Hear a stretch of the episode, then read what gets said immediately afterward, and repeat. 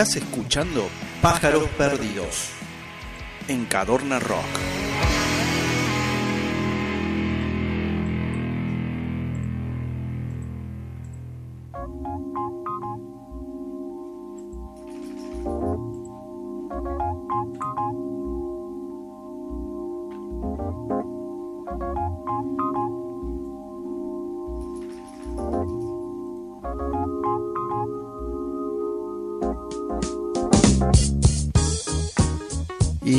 Bueno, son casi las 12, pero falta el ranking manija. Nos vamos a ir con el ranking manija de Diego. Hoy eligió Coldplay, como decía en un principio. Lo dejó grabado simplemente porque, bueno, tenía otras urgencias que atender el querido amigo Diego Camurri. Así que sin más que decir y presentar, porque ya lo hizo Diego en un principio, al principio del programa, y ya tiene su propia presentación este ranking.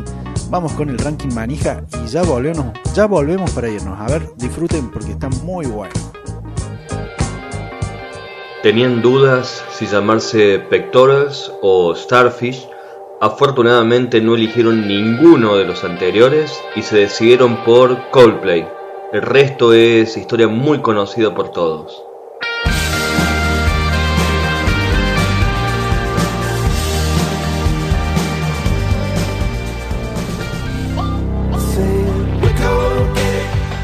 En este especial vamos a repasar parte de la obra de Coldplay, banda británica de pop rock y rock alternativo formada en Londres en 1996.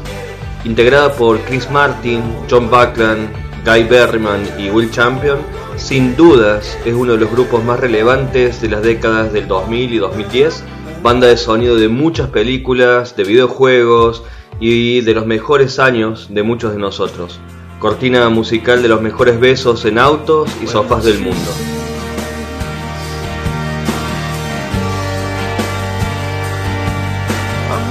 Alcanzaron el éxito internacional con el lanzamiento de su sencillo Yellow, seguido por su álbum debut Parachutes del año 2000. Tras el lanzamiento de Parachutes, la banda recibió la influencia de otros artistas como U2, George Harrison, Blair y Arcade Fire.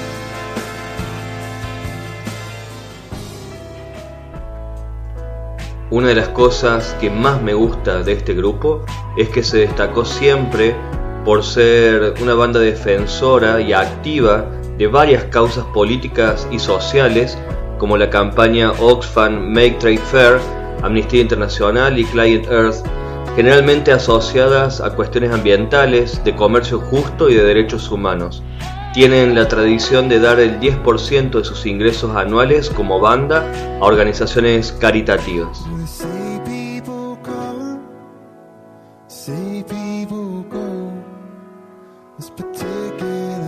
Si andas por Londres, el cuarteto usó el nuevo piso que habían alquilado Chris y Johnny en el edificio número 268 de Camden.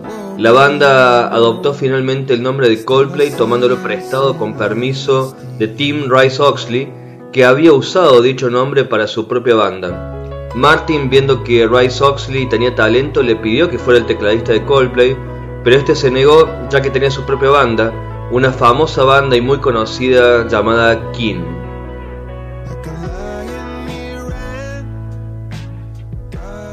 Shiver mi puesto 5 de este ranking especial de la banda británica Coldplay se compuso dos años antes de su lanzamiento. Según parece, Martin la escribió pensando en la cantante australiana Natalie Imbruglia con quien estaba relacionado, pero más tarde lo negó. Sin embargo, algunos afirmaron que Imbruglia no fue su inspiración, sino esas novias que tenía cuando tenía 20 años. Martin la compuso en un día sombrío cuando pensaba que nunca encontraría la mujer apropiada para él. Describió el tema como una canción acosadora, admitiendo que la compuso para una mujer específica. Solo él sabe quién fue.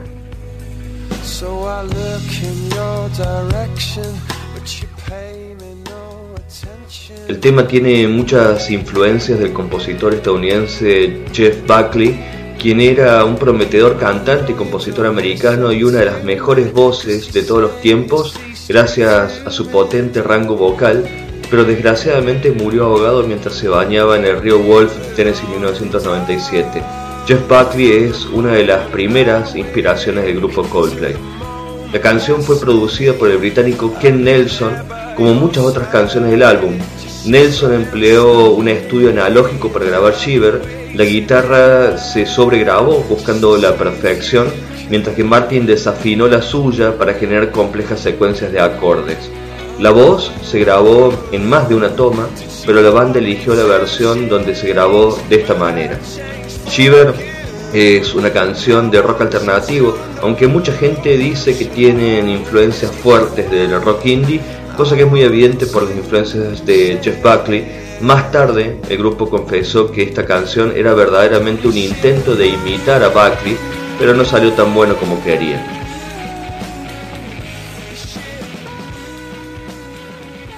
Algunos de los versos de mi puesto número 4, Everything's Not Lost, no todo está perdido, dicen algo así como, cuando estoy contando mis demonios, vi que había uno para cada día, con los buenos en mis hombros, llevé a los otros lejos. Así que si alguna vez te sientes en descuido, si pensás que todo está perdido, voy a contar mis demonios esperando que no todo esté perdido. Cuando pensaste que había terminado, podías sentirlo por todas partes y todo el mundo está afuera al buscarte. No dejes que te arrastre hacia abajo, porque si alguna vez te sentís en descuido, si pensaste que todo está perdido, voy a contar mis demonios esperando que no todo esté perdido.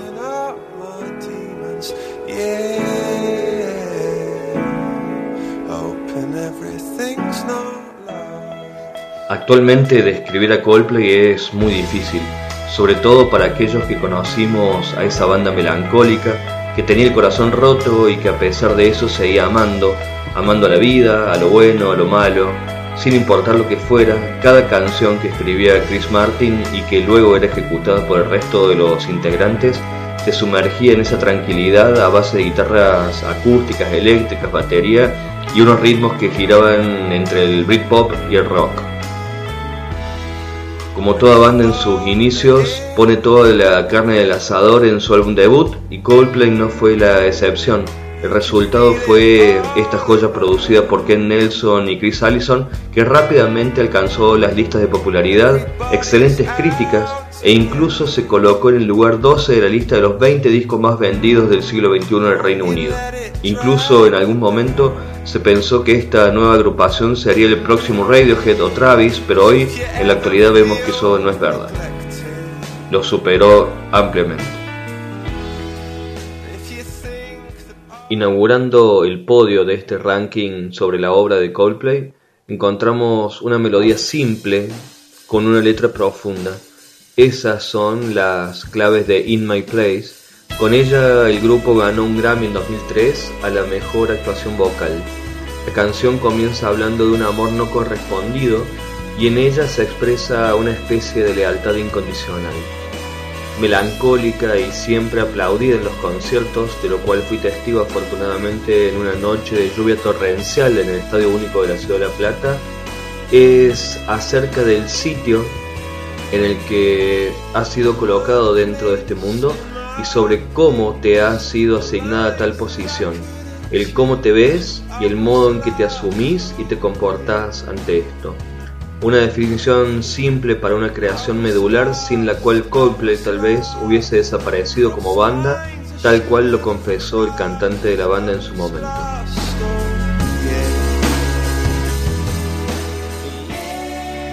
En el año 2002, se lanzó una de las mejores canciones de la banda británica. Cuando el rock comenzaba a vivir una nueva etapa, surgió una canción que se volvió emblemática. De la camada de las diversas bandas que sobresalieron por aquella época está Coldplay, que en el año 2002 lanzó con gran éxito In My Place, parte de su disco A Rush of Blood to the Head. La banda conformada por Chris Martin, Johnny Buckland, Guy Berryman y Will Champion Siguió su carrera de manera formal y lo logró conquistando a todo el mundo con este single de su segundo LP. La calidad musical que mostraron en su debut los llevó a los principales recintos que se peleaban para escuchar esta emotiva canción que aún hoy es una de las más coreadas y queridas.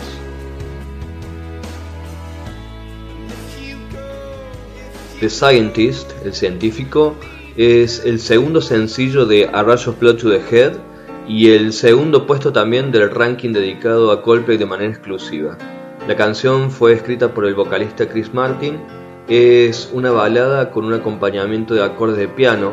El vocalista escribió The Scientist después de escuchar la canción de George Harrison All Things Must Pass la letra alude a un hombre rendido ante el amor que expresa su deseo de volver a los comienzos. Las primeras líneas del verso enfatizan una disculpa.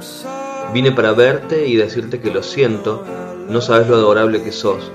Tenía que encontrarte y decirte que te necesito, decirte que sos especial. Contame tus secretos y pregúntame lo que quieras, volvamos a empezar. En el estribillo hace referencia a su relación que por algún motivo no funciona. Nadie dijo que fuese fácil, es una pena que nos separemos.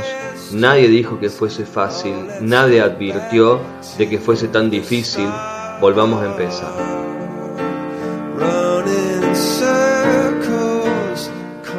The Scientist se llama así porque alude a un personaje del cuento La Mancha de Nacimiento del escritor estadounidense Nathaniel Hawthorne, en el cual un científico se obsesiona con una mancha que tiene su esposa e inventa un brebaje para quitar esa mancha y logra su objetivo, pero al hacerlo también muere su mujer. The Scientist fue escrita por Chris Martin en 2002 en Liverpool inspirándose en Isn't a Pity de George Harrison, porque el cantante sentía que en el disco que estaban haciendo, of Blood to the Head, faltaba una canción así, que tuviera un círculo de acordes. Me senté al piano y surgió en tres minutos, dijo Chris Martin. En la cima del podio le damos la bienvenida a este himno de Coldplay, perteneciente a su segundo disco Parachutes, y que fue el responsable de lanzar el estrellato a Chris Martin y compañía en el año 2000.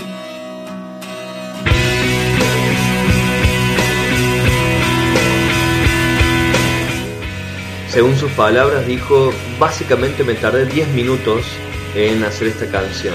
Estábamos grabando en Gales y mi micrófono no estaba funcionando bien. Yo estaba esperando a grabar otra cosa en ese momento, así que comencé a imitar a Neil Young Solo para hacer reír a los demás, dije Look at the Stars con voz de Neil Young y a partir de ahí nació todo lo demás.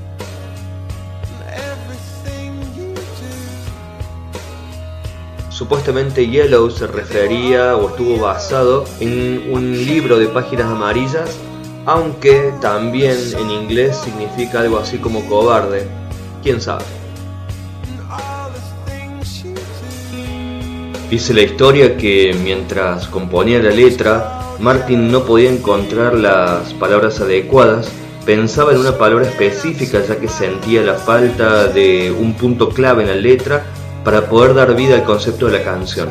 Miró alrededor del estudio y se encontró con la guía telefónica de Páginas Amarillas, situada ahí cerca suyo, y ahí es donde tituló la canción Yellow en referencia a dicha publicación. También comentó en un universo alternativo la canción podría haberse llamado Playboy. La letra se desarrolló como fruto de una colaboración entre los miembros de la banda. El bajista Guy Berryman creó el primer verso, Look at the Stars, Mira las estrellas. Esa misma noche, cuando terminaron de componerla, la grabaron en los Park Street Studios. Para el bonus track elegí Fix You del disco X and Y para mi gusto este es uno de los cinco grandes temas de toda la discografía del grupo británico, y el nacimiento de este tema esconde una gran historia. Fue escrita por y para Gwyneth Paltrow, la que desde 2003 hasta 2016 fue su esposa. En el 2002, la actriz estaba lidiando con la reciente muerte de su padre, Bruce Paltrow, quien había comprado poco antes de su muerte un viejo teclado que nadie había tocado. Martin, quien quiso añadir en un principio un órgano eclesiástico en el tema, terminó utilizando el teclado de su suegro. Según sus palabras, Mi suegro, Bruce Paltrow, compró este gran teclado justo antes de morir. Nadie lo había enchufado nunca, lo conecté y había un sonido increíble que nunca había oído antes. Algo me inspiraba a hacerlo, algo se apoderó de mí. La letra de Fix You habla sobre el amor verdadero y el ayudar a esa persona que te necesita en el peor de sus momentos y enseñarle a aprender de sus errores. Chris Martin confesó en varias ocasiones que esta es la canción de la que más orgulloso se siente de haber compuesto.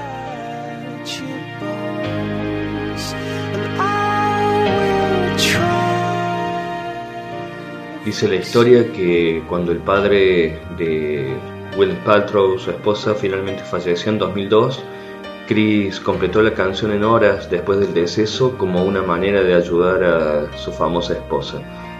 Dice, ella regresó del hospital llena de lágrimas y yo mismo empecé a llorar y le pregunté qué podía hacer para ayudarla y ella me dijo, solamente abrazame porque solo vos podés consolarme, solo vos podés curarme. El video musical de Fix You fue dirigido por Sophie Mueller, quien había dirigido previamente el de In My Place. Se filmó al final de dos conciertos del 4 y 5 de julio en el estadio Reebok de Bolton, Inglaterra, y el público asistente al concierto que se puede apreciar en el video estaba compuesto por extras y para filmarlo fueron necesarias dos tomas por cada día. En la primera mitad del video, Martin recorre las calles de Londres mientras se visualiza el logo de la campaña Make Trade Fair, hagan el comercio justo, con la misma combinación de colores presente en la portada de X and. Los túneles que atraviesa el cantante están ubicados cerca de la estación London Bridge. El puente por sobre el que camina es el puente de Waterloo. Cuando hace su entrada la guitarra eléctrica, Martin empieza a correr hasta llegar al estadio Reebok, donde se une al resto de la banda para interpretar el final de la canción. El video fue transmitido por primera vez el 1 de agosto de 2005 y ganó el premio otorgado por la Music Video Production Association en la categoría Mejor Video Contemporáneo. Luego de su lanzamiento, el video se volvió un tributo a las víctimas de los atentados de Londres de 2005.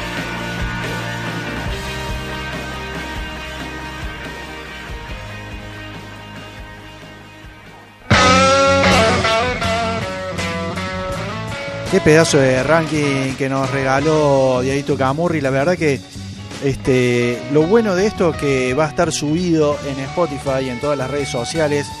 Eh, lo bueno también es que estamos escuchando ahora a Janis eh, nuevamente.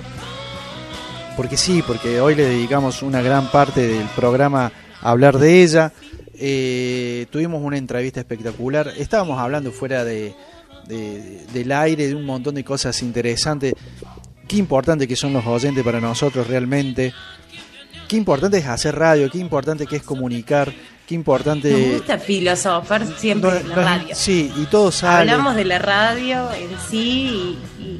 Yo creo que podríamos hacer un cada uno. podríamos hacer un programa aparte nomás con, con esto, nada más, ¿no? O sea, como que la hora que sigue es filosofando con los pájaros y, y tranquilamente podríamos sentarnos a hablar de, de todo. Largamos de todo, sí, tal cual.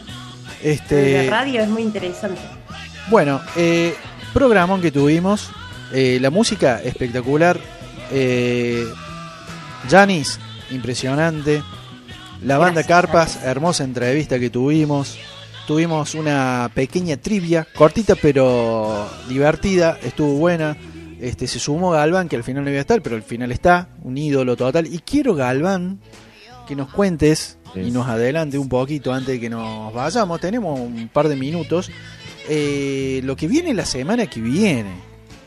Lo que viene la semana que viene a Pájaros Perdidos. ¿Te dice quién, quién va a estar en la primera parte del programa? ¿A quién vamos a entrevistar? Sí, por favor.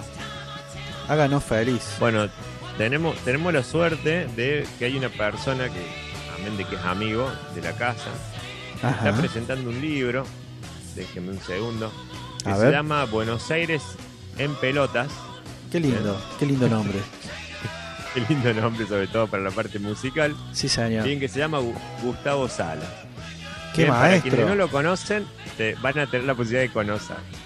Y para quienes lo conocen, bueno, prepárense porque el próximo jueves ¿no? Más o menos entre las 22 y las 22 y 30 vamos a estar aprovechando esa primera media hora del programa para entrevistarlo no solo por este nuevo producto, claramente que nos va a mostrar o demostrar, ¿no? qué es Buenos Aires para él, sí. sino que seguramente hablaremos de algunas joyitas como de las cuales ya hemos estado hablando, Juan, ¿no? Que ha sido este hermoso tomo como Desgracias Totales, sí. que Pauli se acordará, que lo hablamos creo que hace dos semanas. Sí, señor. Y de algún tomo que se editó acá en Córdoba, por ejemplo por Llanto de Mudo Ediciones, que se llamó Ordinario.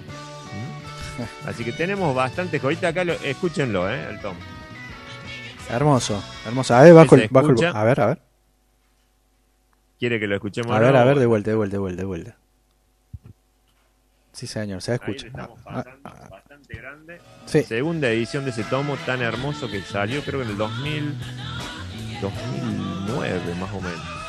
Bueno, qué, linda, qué linda sorpresa, Galván. Usted me va a ayudar en la entrevista, calculo que va a ser el que va a llevar a cabo la entrevista y yo voy a estar sumando, ¿no? Usted el que eh, eh, Yo es como que con los famosos, con los famosos me hago pi, ¿viste? Como que yo es como que me agarra el miedo escénico y más con Gustavo Sala que que no, que no es cualquiera, es es un personaje.